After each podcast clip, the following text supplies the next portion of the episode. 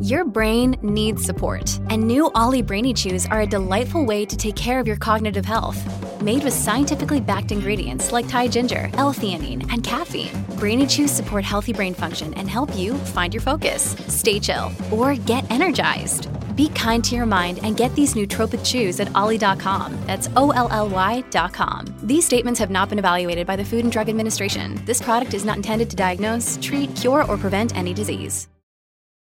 When you need mealtime inspiration, it's worth shopping Kroger, where you'll find over 30,000 mouth-watering choices that excite your inner foodie. And no matter what tasty choice you make, you'll enjoy our everyday low prices, plus extra ways to save, like digital coupons worth over $600 each week. You can also save up to $1 off per gallon at the pump with fuel points. More savings and more inspiring flavors make shopping Kroger worth it every time. Kroger, fresh for everyone. Fuel restrictions apply. If you're struggling to lose weight, you've probably heard about weight loss medications like Wigovi or Zepbound, and you might be wondering if they're right for you. Meet PlushCare, a leading telehealth provider with doctors who are there for you day and night to partner with you in your weight loss journey. If you qualify, they can safely prescribe you medication from the comfort of your own home. To get started, visit plushcare.com slash weight loss. That's plushcare.com slash weight loss. plushcare.com slash weight loss. Hola, esto es New Books Network en español. Bueno, un saludo muy especial y bienvenidas todas las personas que nos escuchan. Les doy la bienvenida a un nuevo episodio de New Books Network en español. Mi nombre es María Camila Núñez y seré su anfitriona hoy. En este episodio vamos a conversar sobre el libro Feminismo de alto riesgo en Colombia, movilización de mujeres en contextos violentos, de la autora Julia Margaret Zulber, publicado en español por la editorial de la Universidad de los Andes, junto con la Fundación Friedrich Ebert Stiftung en Colombia, FESCOL, en 2022. Julia María Zulber, que nos acompaña hoy, es doctora en Sociología por la Universidad de Oxford e investigadora feminista que se interesa por las movilizaciones de mujeres en situaciones de conflicto en América Latina. Esto desde una perspectiva interdisciplinaria que incluye los movimientos sociales, los estudios sobre paz y conflicto y los estudios de género. Actualmente está llevando a cabo un fellow de investigación María Slodowska-Curie en el Instituto de Investigaciones Jurídicas en la UNAM en México y en la Escuela de Estudios Globales y de Área de Oxford. La profesora Sulver además está involucrada también con la consultoría Lady Smith y funge como testigo experto en juicios de asilo relacionado con violencias de género. Si a alguno de ustedes le interesa conocer un poco más de estas organizaciones o de las publicaciones o trabajos de la profesora, les invito a que visiten la página www.juliosulver.com. Profesora Julia, bienvenida a New Books Network en español y muchas gracias por aceptar tener esta conversación conmigo. Muchísimas gracias por la invitación, María. Eh, bueno, Julia, yo creo que podemos empezar de una a meternos al tema. Este libro es el resultado de su tesis de doctorado, pues un poquito trabajado ya con otros comentarios, y fue publicado originalmente en inglés por Rutgers University Press y ya tiene su episodio para la red de New Books Network en inglés, pero ya que tenemos esta edición en español, pues aprovechamos también para hacer este episodio en New Books Network en, en español, perdón, y quisiera empezar porque nos cuente entonces un poco sobre el proceso de investigación que la llevó a concentrarse en Colombia. Yo sé que usted ha trabajado un poco en Centroamérica y también en América Latina, pero ¿cuál fue el proceso por el que llegó a Colombia y le interesó hablar sobre movilizaciones de mujeres? Porque además llegó y coincidió con una coyuntura muy importante que fue el proceso de paz en Colombia. Entonces, cuéntenos un poquito cómo encontró Colombia y cómo es que este espacio se configuró como un lugar fructífero para su investigación. Sí, muchas gracias por la pregunta. Bueno, como ya mencionaste, eh, yo pasé varios años en Colombia investigando eh, temas de organizaciones de mujeres en contextos violentos para mi tesis doctoral en la Universidad de Oxford. Yo había llegado a Colombia antes, eh, un año o dos años antes, para trabajar en una, una, organización de em, abogacía legal y mientras estuve en Colombia me interesó mucho esa primera vez en todo lo que está pasando, en todas las noticias que empezaban a hablar del proceso de paz que ya venía en marcha. Entonces, originalmente cuando volvió eh, volví perdón, a Inglaterra para empezar con mi doctorado, yo había pensado un proyecto en, varios países con varias organizaciones feministas que estaban trabajando en contextos de, de violencia pero al volver a Colombia en julio a agosto de 2016, creo, vi que, ya estaba muy, eh, muy desarrollado el proceso de paz y, que tenía componentes muy importantes de género, de mujer, paz y seguridad, eh, incluso que muchas mujeres eh, habían participado en la negociación del proceso de paz, que los acuerdos iban a tener mucha referencia a ellas, a la comunidad LGBTIQ. Entonces, eh, mientras empezaba con, a investigar con la Liga de Mujeres Desplazadas, que ya había conocido, de hecho, antes, en esa primera, ese primer viaje a, Colombia que hice años, años antes, decidí que a lo mejor eh, sería más interesante quedarme en Colombia para observar un poquito ese momento tan importante en cuanto a eh, las negociaciones del proceso de paz, pues lo que, pasó con el plebiscito en, en, em, en finales de 2016 después su aprobación, eh, toda la, esperanza, la emoción de que iba a, cambiar muchas cosas. Y después, eh, como, como sabemos, eh, ya entrando 2017, ya como iba con, con, la Liga de Mujeres Desplazadas en, en Bolívar, empezamos a escuchar que no todo andaba tan bien con el proceso de paz y que el conflicto armado más bien estaba empezando a reconfigurarse un poquito. Entonces tomé la decisión de quedarme en Colombia y realmente enfocarme no solo en las organizaciones de mujeres, sino las organizaciones de mujeres en un momento muy importante eh, de mucha transformación. Eh, con, como dije, mucha reconfiguración de amenazas, de violencias, de de em, represalias incluso por su participación en, la construcción de paz y, decidí quedarme porque eh, pues, me enamoré de Colombia y también pensé que sería muy interesante comparar no solo entre organizaciones, sino entre organizaciones eh, en, varios momentos eh, del conflicto, del fin del conflicto, si se puede decir así, el momento de el proceso de paz y también ese momento, entre comillas, post-conflicto, que sabemos que no necesariamente eh, vino con, todas las promesas de, paz y, seguridad y desarrollo que había prometido a, los colombianos y a las mujeres eh, en particular. Muchísimas gracias. Creo que sin me da una aproximación muy, muy buena de cómo es que Colombia precisamente se configuró como este escenario y quiero resaltar precisamente estas dos cosas que nos menciona. Entonces tenemos esta perspectiva comparativa que creo que viene desde su trabajo con Centroamérica, pero creo que también se nota mucho en el trabajo en el libro con los diferentes casos, pero también esta visión sobre, entre comillas, el post-conflicto y el fin del conflicto, que creo que podemos conversar un poquito sobre eso más adelante. Pero entonces, partiendo de lo que usted nos cuenta, eh, desarrolló, sí, desarrolló cinco años de investigación en Colombia en cuatro regiones particulares que son Turbaco en Bolívar, Usme en Bogotá, Riohacha en La Guajira y en Mocoa y en Bajo Putumayo en Putumayo. Y creo que el punto de vista metodológico de su trabajo es muy interesante porque entra en contacto con una serie de mujeres y con una serie de grupos y organizaciones eh, y redes que uno pareciera que no las conoce y creo que vale la pena también mencionarlas y rescatarlas un poquito más de su trabajo. Entonces, cuéntenos un poquito sobre la decisión de incluir a los grupos que incluye en, este libro, que son tres en particular, que son la Liga de Mujeres Desplazadas de Bolívar, Afromupaz en Usme y un grupo en La Soledad en La Guajira. Sí, también eh, aprovecho para agregar también la Alianza de Mujeres Tejedores de Vida en, Putumayo, que como dices, no, no tiene su propio capítulo porque eh, esa investigación vino un poquito después de la tesis doctoral, pero también eh, figura dentro de la conclusión del libro. Bueno, o sea, como todo eh, en, la academia, podemos decir que, eh, todo fue súper bien eh, pensada, súper organizada, pero también los que hacemos trabajo de campo sabemos que hay muchas cuestiones de suerte, de quién conoces, de cómo haces conocer a, las personas. con la Liga de Mujeres Desplazadas en Bolívar, yo había escuchado y leído incluso algunos artículos, algunas notas Em, periodísticas también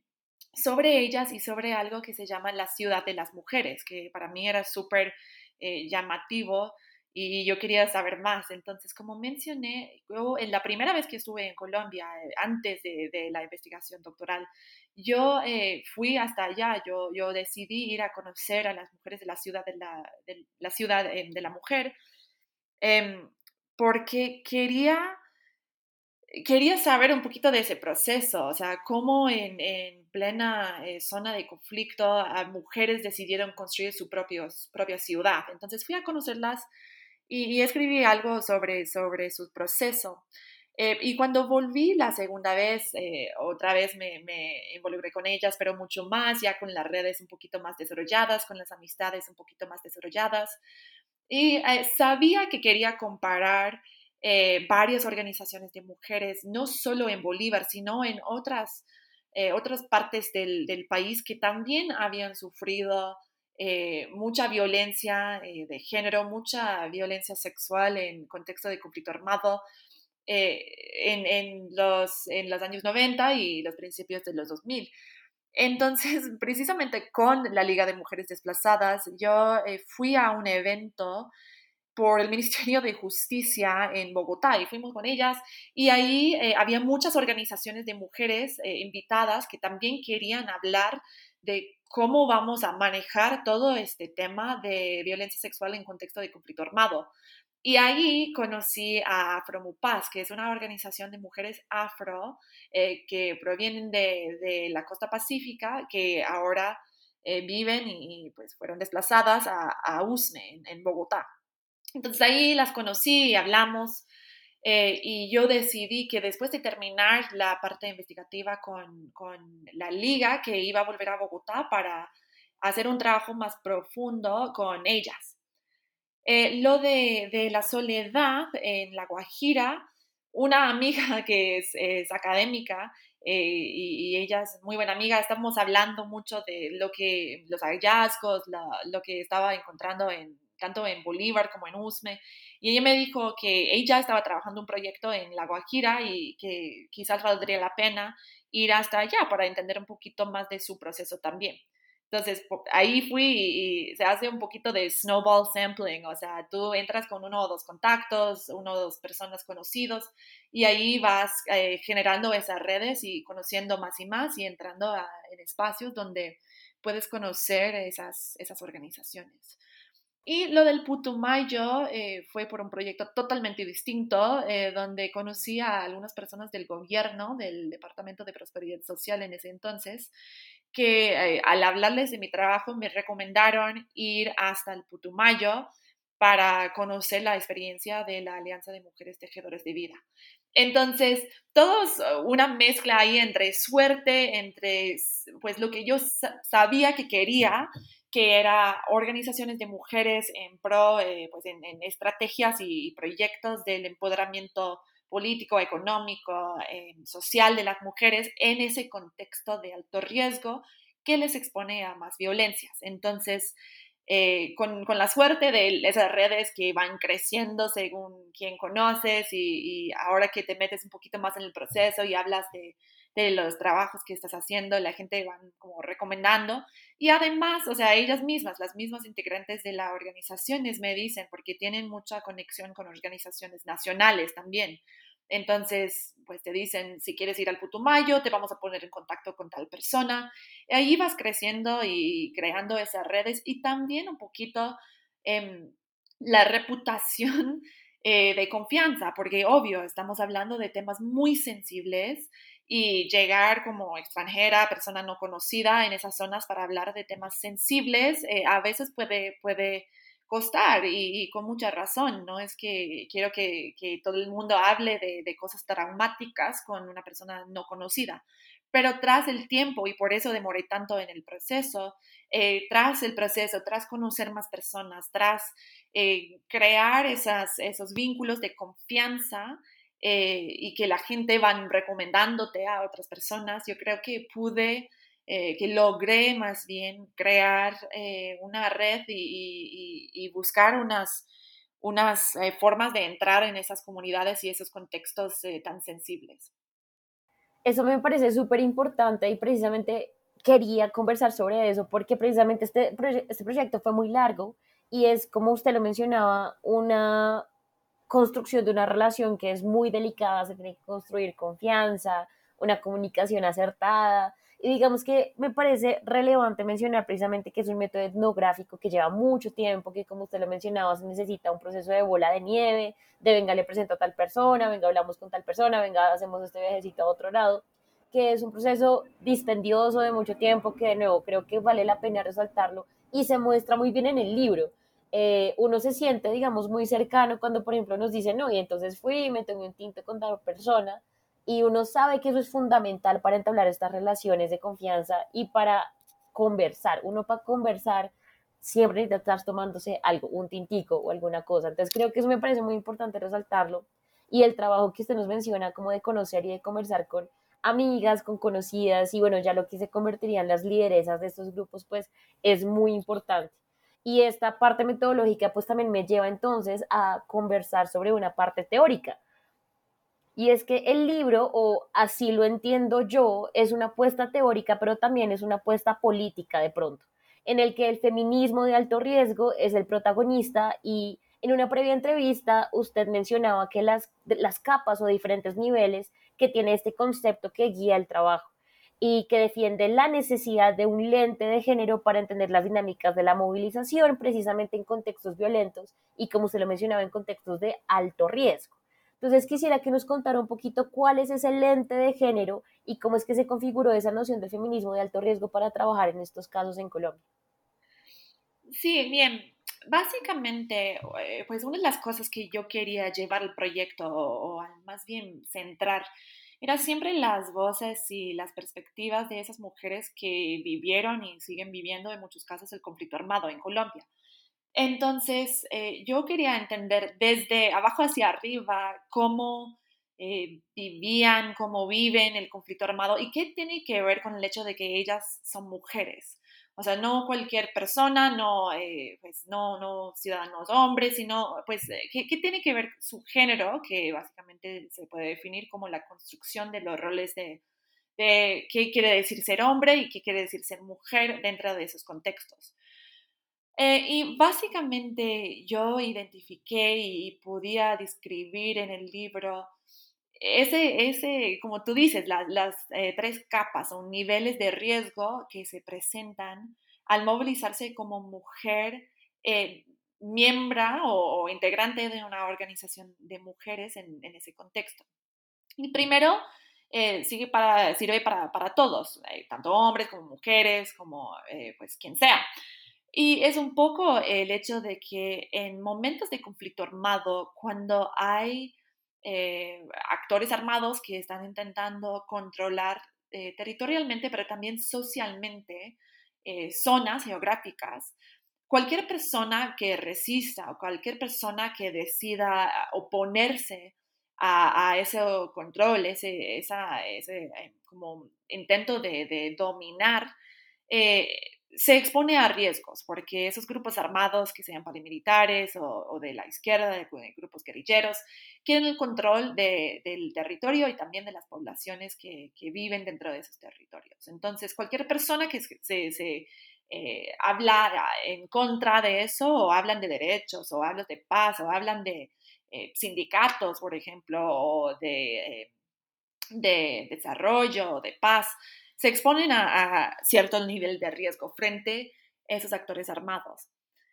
Eh, pero también, pues volviendo con el, tema de género, cuando eres mujer y decides oponer abiertamente, públicamente, esos controles por eh, grupos armados, estás eh, pues, actuando en contra de las normas de género que no solo gobiernan eh, dentro de esos grupos armados, sino dentro, dentro de las comunidades. O sea, la mujer,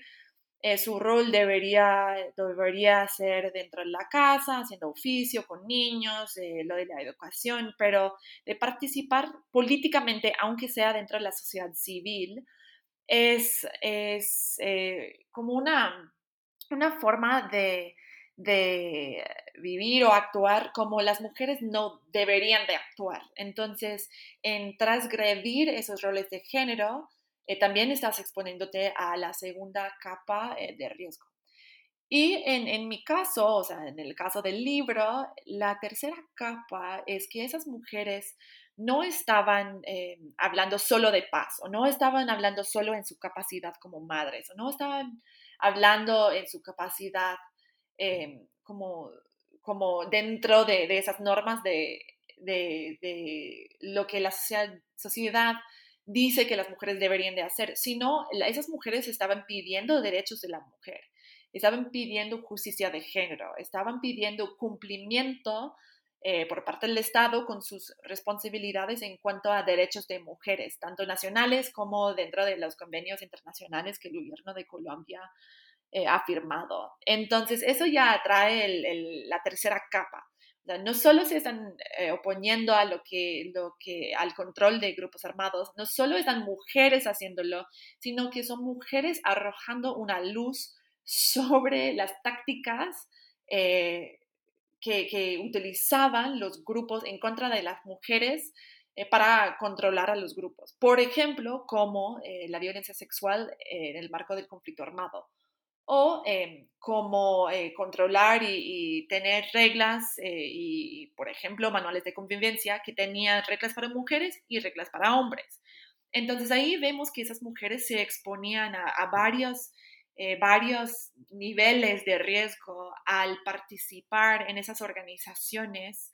eh, que, eh, de movilización social que, que yo llamo organizaciones que, que están ejerciendo un feminismo de alto riesgo. Súper, porque además, quedándome como en este nivel que nos mencionaba, me llama mucho la atención que afirma, se afirma en el libro que estos grupos de mujeres no necesariamente o no todos estos grupos están buscando o se definen como activistas por la paz, pero que en su discurso y en sus prácticas están buscando esto que usted nos dice, justicia de género, eh, y que saben que hay unas violencias, digamos, que se relacionan con su género y etcétera. Eh, y eso me parece muy interesante. Nos podría contar un poquito también cómo es que se construye finalmente ese discurso, que además también es un discurso feminista, pero es un discurso feminista por paz y por justicia, por reparación también, porque además en esta discusión me parece importante incluir que no muchas de ellas se definen como feministas. El término feminista se convierte entonces como en un concepto que no es un punto común, que no es un punto que les dé, de nuevo, no a todas, fuerza o eh, que les dé, sí, un significado importante. Entonces, ¿cómo es que se construye este discurso feminista por paz, por justicia, sin que ellas entonces se definan como feministas? ¿Cómo fue esta dinámica para usted? Sí, eso es algo que,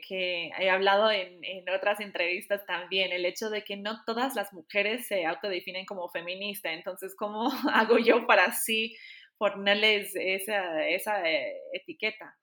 Pero básicamente lo que quería hacer un poco ahí era arrojar una luz o subrayar un poquito el hecho de que las mujeres no siempre eh, actúan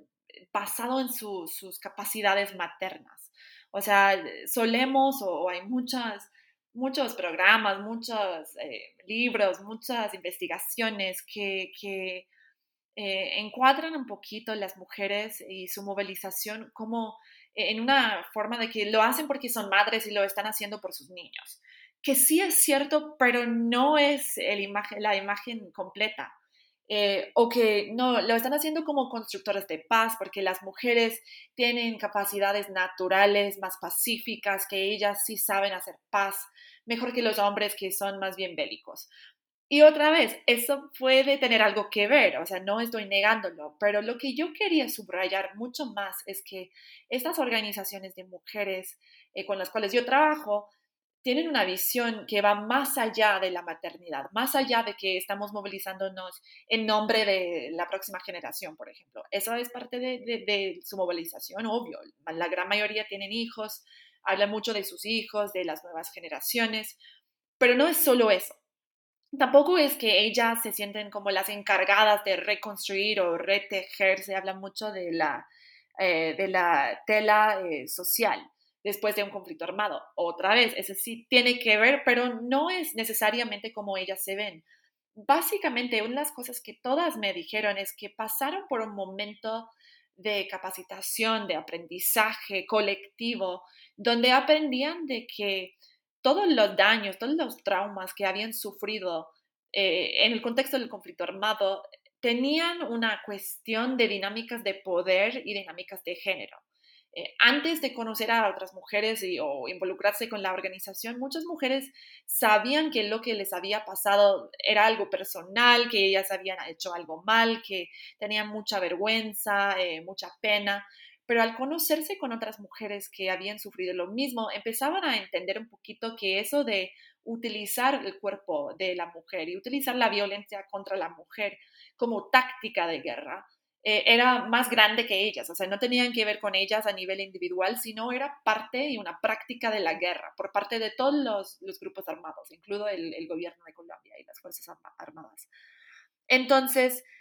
ellas empezaban a entender esas dinámicas, esas, esas eh, estrategias, y ahí ver que no era justo, y además que ellas tenían derechos como mujeres em, en contra de la violencia. Eh, por ejemplo,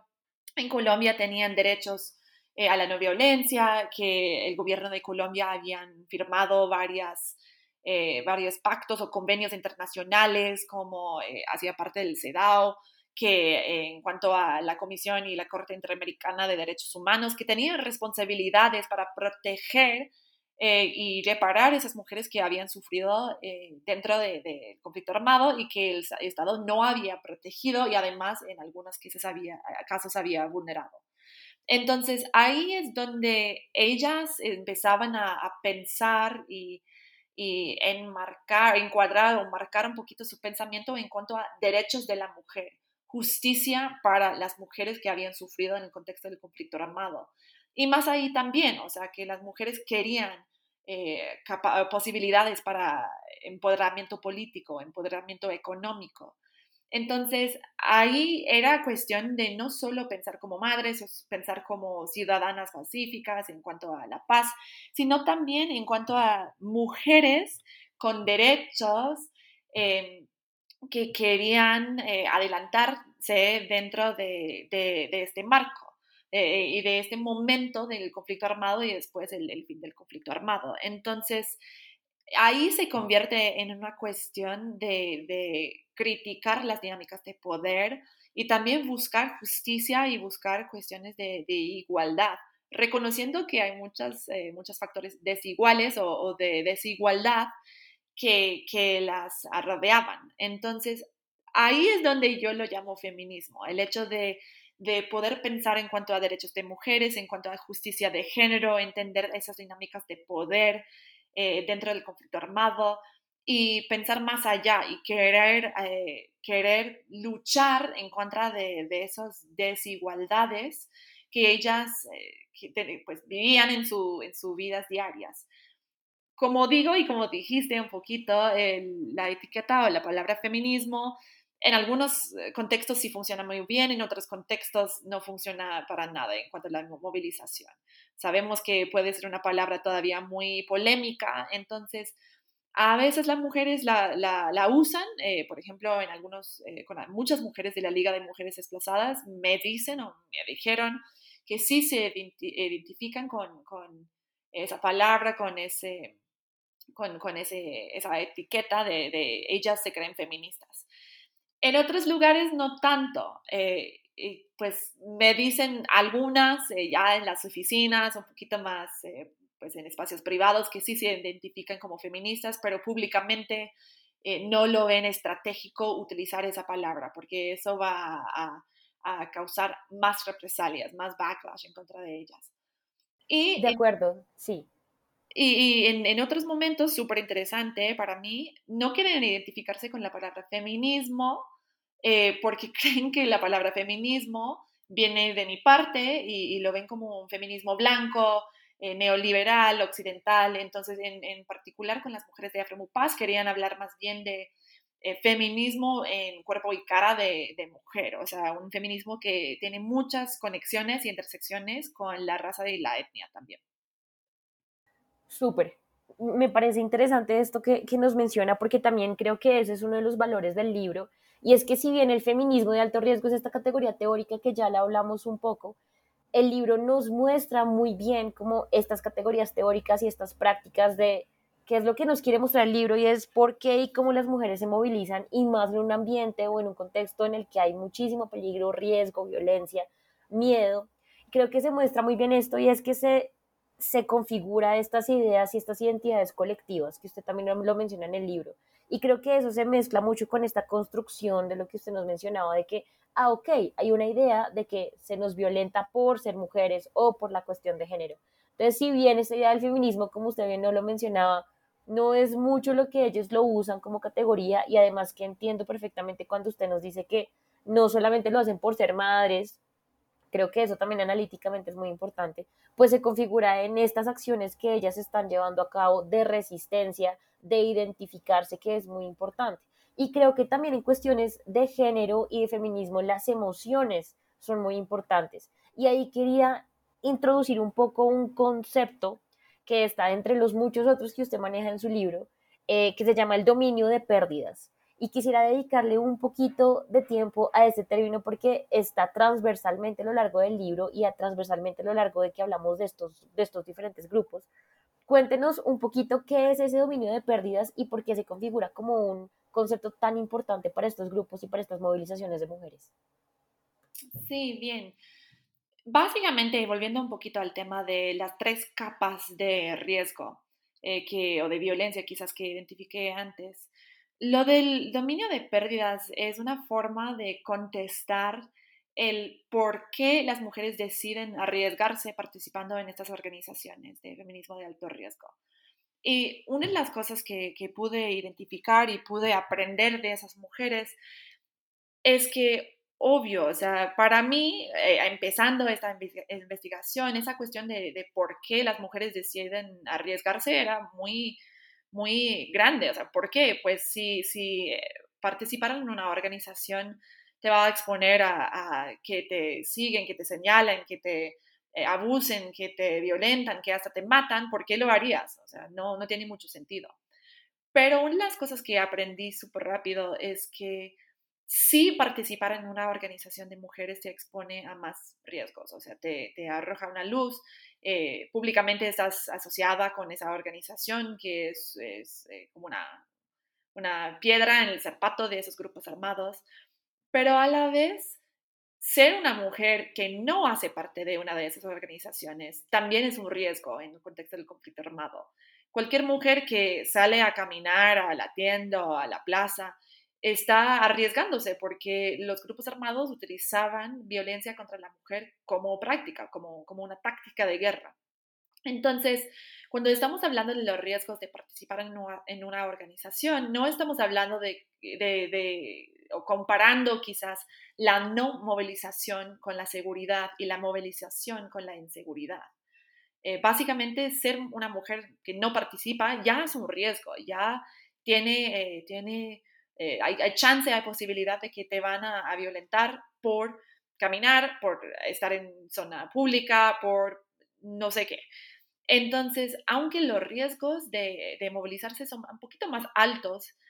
también hay beneficios. Y dentro del dominio de pérdidas, las personas, eh, en, varios estudios de, behavioral economics, eh, si estás perdiendo, si estás en, una, en dominio de pérdidas, estás dispuesta a tomar más, más riesgos.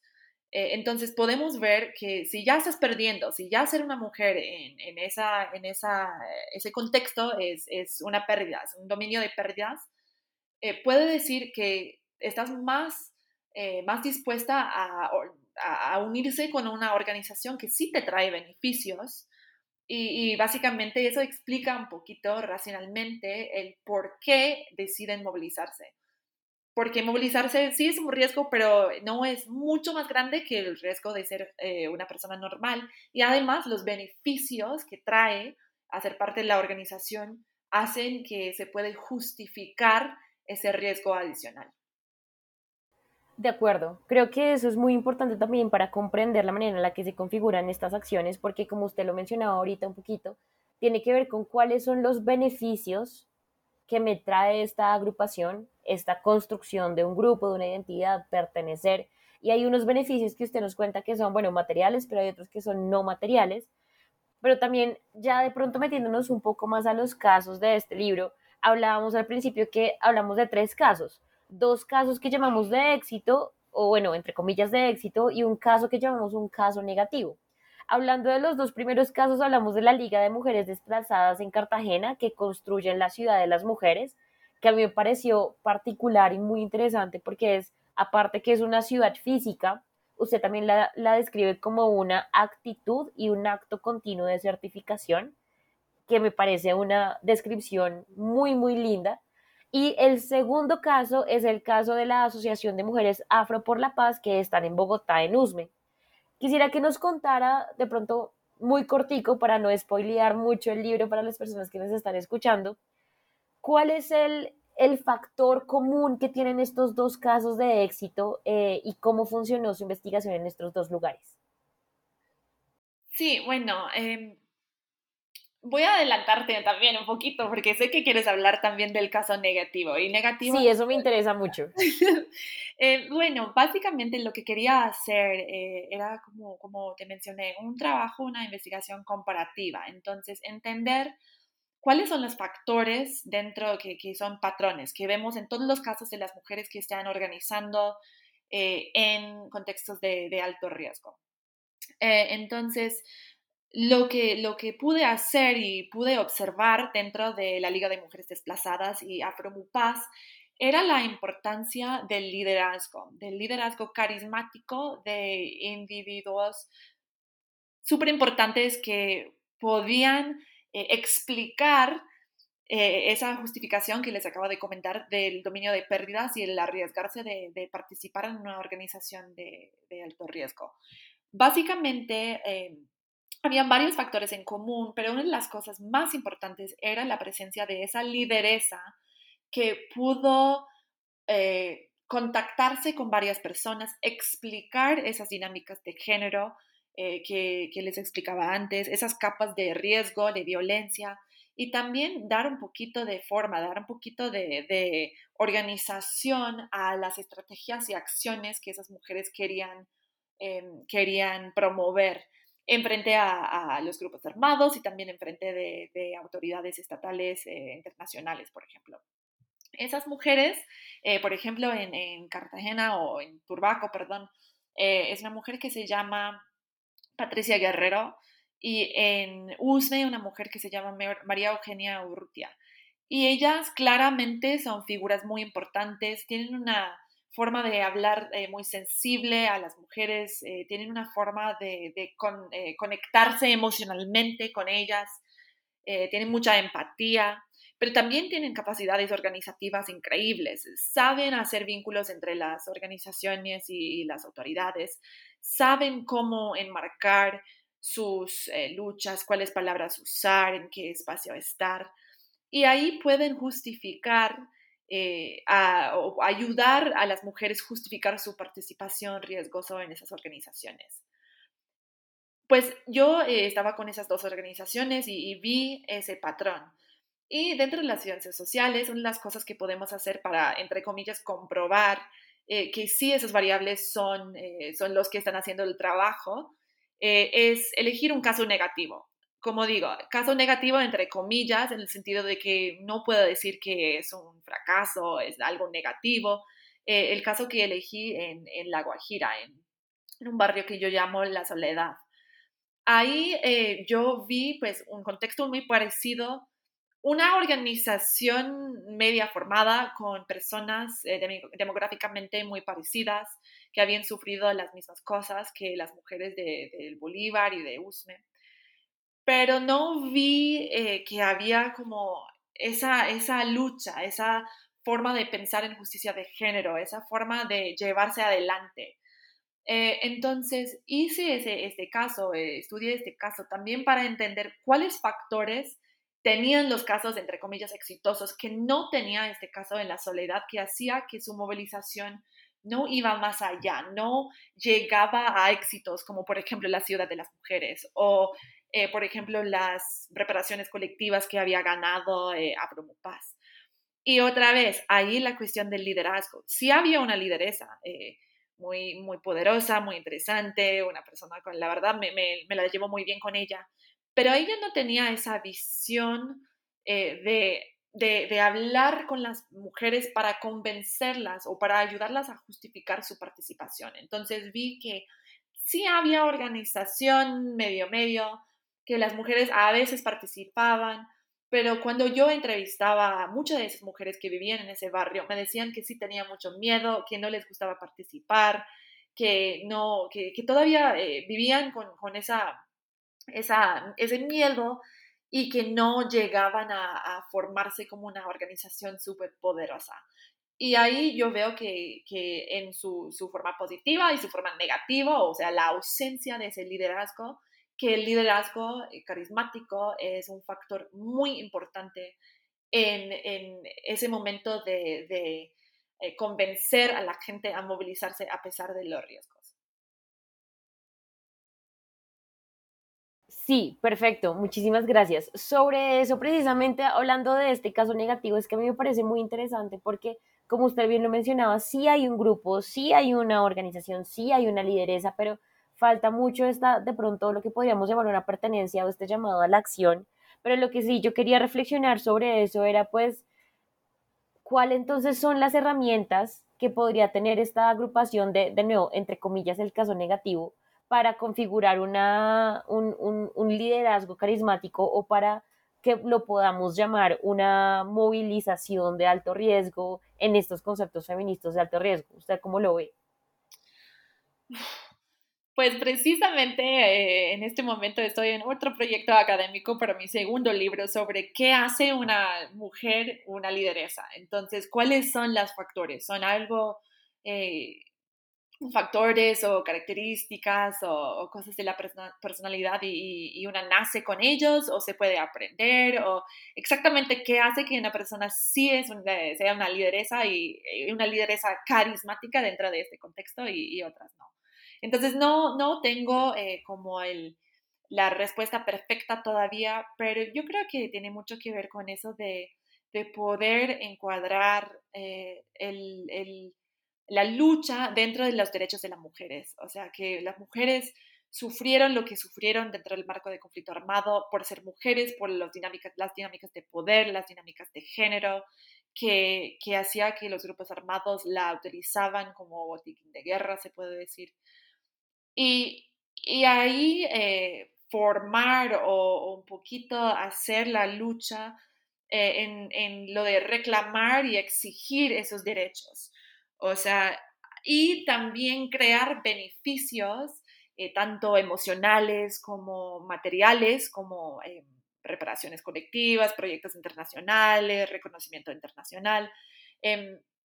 para, para, em, sí, para un poquito reparar todos esos daños sufridos y ver más allá en cuanto a, eh, empoderamiento político y, económico. La persona en la soledad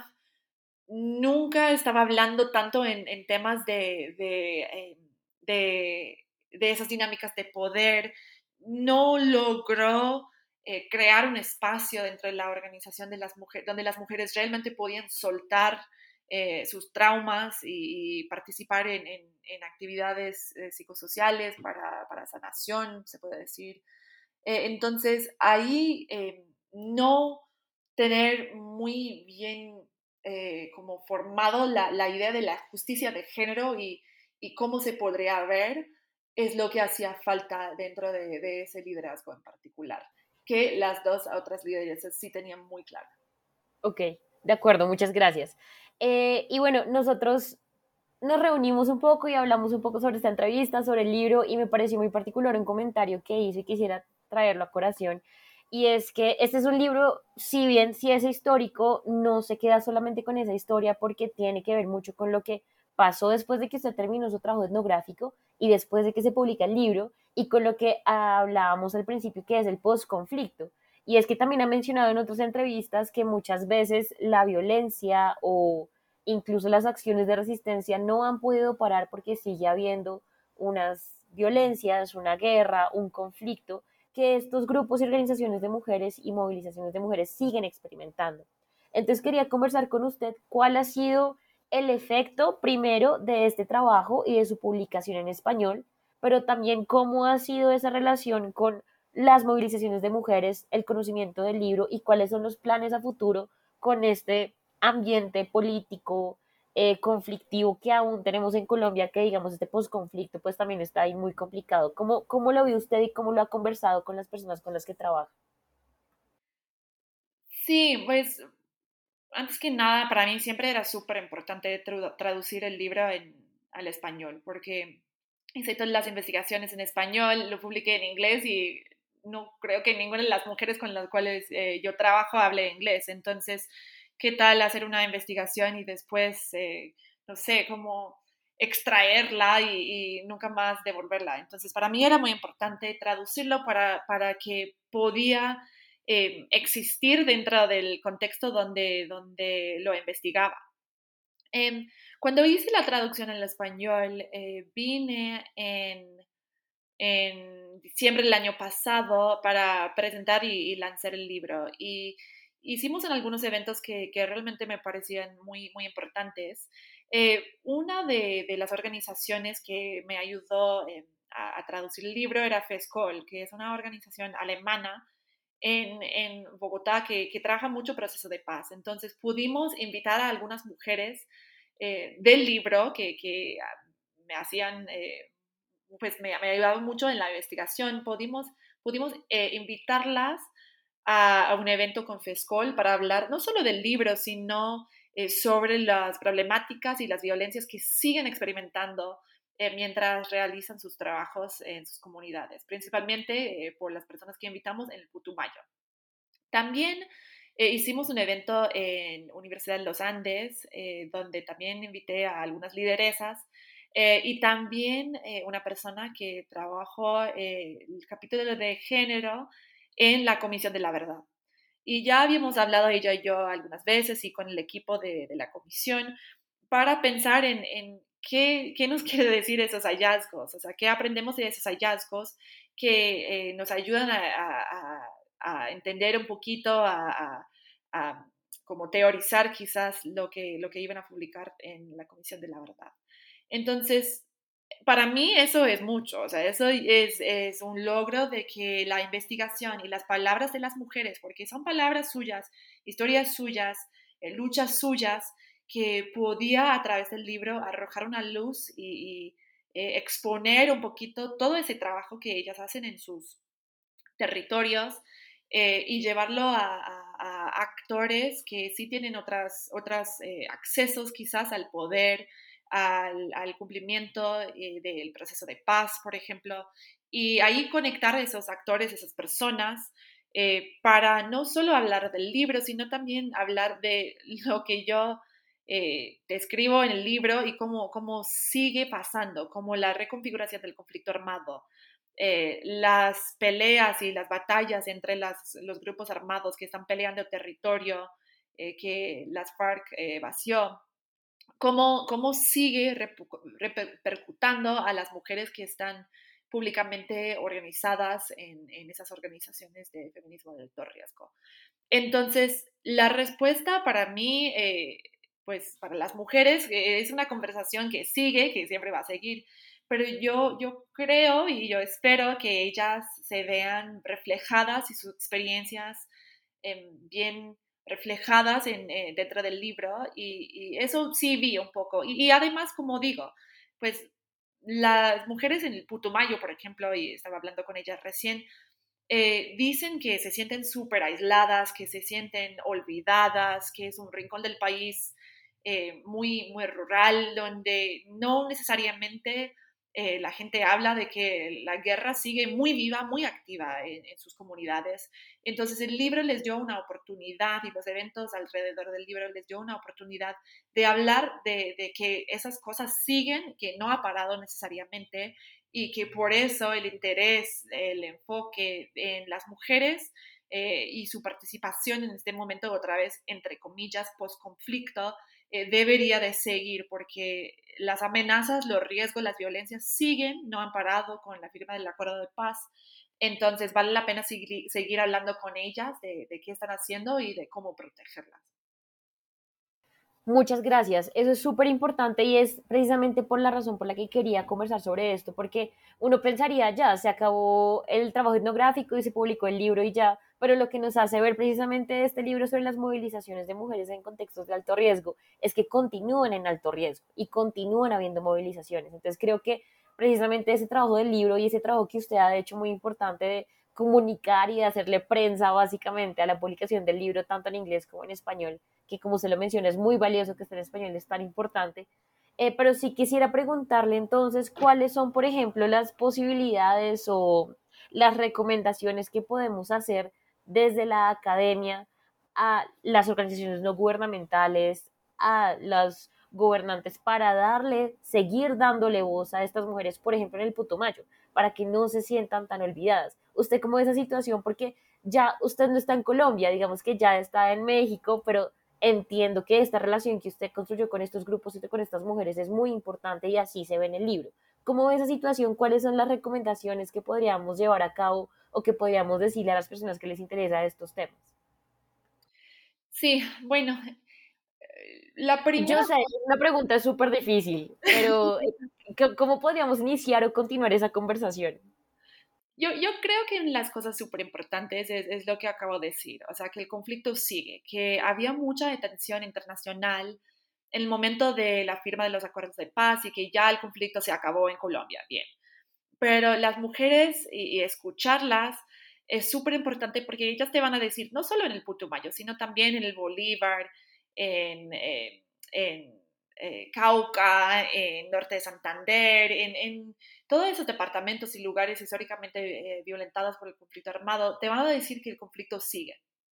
Y que por lo tanto, esos proyectos de un año, de año y medio, de que las mujeres eh, pueden construir paz, entre comillas, eh, que, que, toda esa inversión y atención internacional no es algo temporal, o sea, que, o no debería de ser algo temporal. Esas mujeres te van a decir que mientras eh, las dinámicas de conflicto siguen, ellas necesitan protección, necesitan recursos, necesitan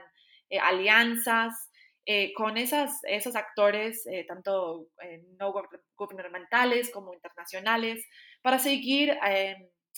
adelantando sus actividades en sus comunidades. Entonces, una de las cosas es que esos proyectos que solemos ver en el mundo de desarrollo internacional de un año, año y medio, proyectos de seis meses, súper técnicos, no necesariamente van a hacer el cambio que, que esos donantes eh, quisieran, que es un proceso mucho más largo porque las,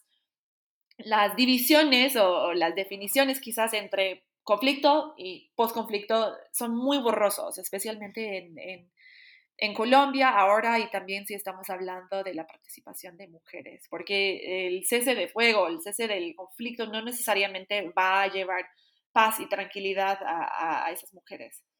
Otra cosa es que eh, yo, yo creo, y ellas me dicen que los proyectos y los análisis de seguridad deberían venir de abajo hacia arriba. ¿Qué quiere decir? Que políticas que se hacen en, no sé, Nueva York o Ginebra o, o Washington, eh, que, que, tienen ese, ese enfoque de mujer, paz y seguridad, no necesariamente van a aplicar en los contextos específicos del Putumayo, del Bolívar, del norte de Santander, de la Guajira, porque son contextos diferentes, distintos, con actores distintos. Entonces, la participación de esas mujeres y la co-creación de proyectos o del apoyo y cómo se debería de ver, es muy importante que esas voces de ellas y sus eh, experticias, se puede decir, en cuanto a, qué necesitan y qué, cómo quieren eh, adelantar sus proyectos de forma segura, eh, debería de contar, o sea, deberían de tener una, un asiento en la mesa, un espacio para, para hablar de lo que les está pasando, qué están enfrentando y cómo ellas eh, quisieran que, los donantes eh, ayudaran. Y también que, el financiamiento eh, por parte de sus donantes sea flexible. Por ejemplo, como he mencionado, todas esas mujeres tienen, la gran mayoría tienen hijos. Entonces, ir a una reunión en otro pueblo a tal hora,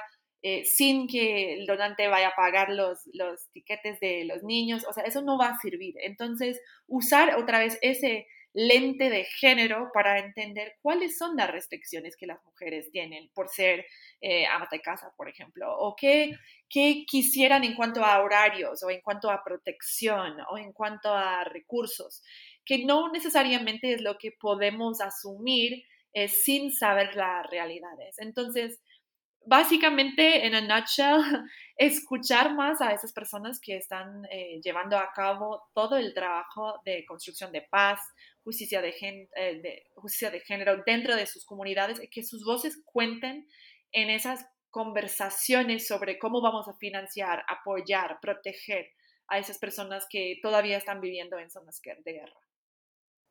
Super Julia, muchísimas gracias. Creo que este comentario está perfecto ya para ir cerrando esta entrevista.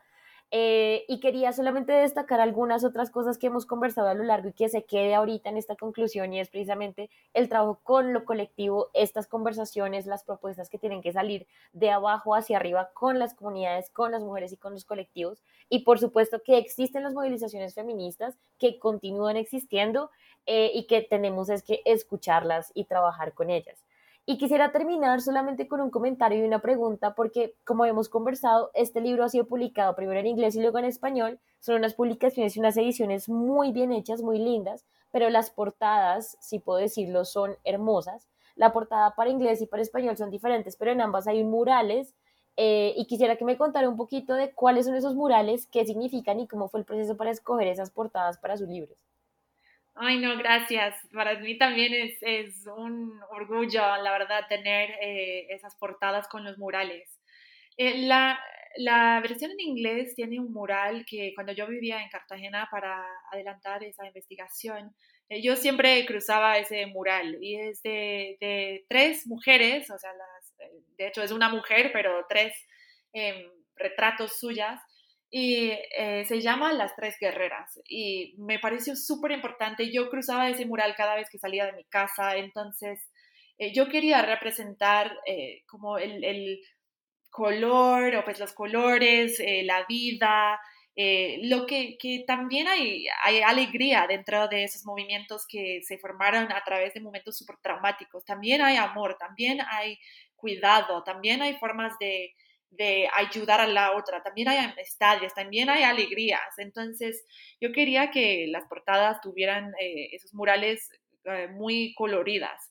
Eh, como digo, la primera se llama Las Tres Guerreras y está hecho por un artista que se llama Findak. Y la versión en español es también el rostro de una mujer súper colorida y viene de un artista de Bogotá, creo, o menos vive ahí, que se llama Guachi.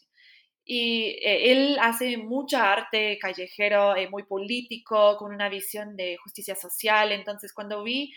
ese, ese mural eh, que, que, tiene el rostro de una mujer viendo hacia su futuro, pues de una vez le contacté para pedir su permiso para usar el mural y, los dos artistas, pues muy generosamente me, me, me, dijeron que sí podía usar su, su trabajo. Entonces, ahí, como digo, yo quería representar no solo eh, la tristeza, la trauma, eh, la violencia, sino también que esas mujeres eh, podían organizarse de forma súper poderosa como actores políticas para, para efectuar un, cambio, unos cambios a través de su lucha en la búsqueda de justicia de género. Súper, muchísimas gracias Julia. Lastimosamente ya se nos está acabando el tiempo, pero muchísimas gracias de nuevo por sentar la conversación con New Books Network en español eh, y felicitaciones de nuevo por su trabajo, por la publicación de este libro que se llama Feminismo de alto riesgo en Colombia, movilización de mujeres en contextos violentos, eh, publicado por la editorial de la Universidad de los Andes y como no lo mencionaba ahorita, FESCOL en 2022, que lo pueden conseguir como ebook o en físico si lo quieren. Julia, muchísimas gracias eh, y muchísimos éxitos con todo lo que se viene en su trabajo académico y activista. Muchísimas gracias María Camila por la invitación y sí, por tu interés en el libro. Espero que les haya interesado y como dijiste, cualquier cosa, eh, pueden encontrar el libro en mi página web o en la página web de eh, Uniandes. Así es. Muchísimas gracias entonces a Julia, por supuesto, y a todas las personas que nos escucharon. Mi nombre es María Camila Núñez y nos escucharemos luego por New Books Network en español con más libros nuevos y conversaciones con autores.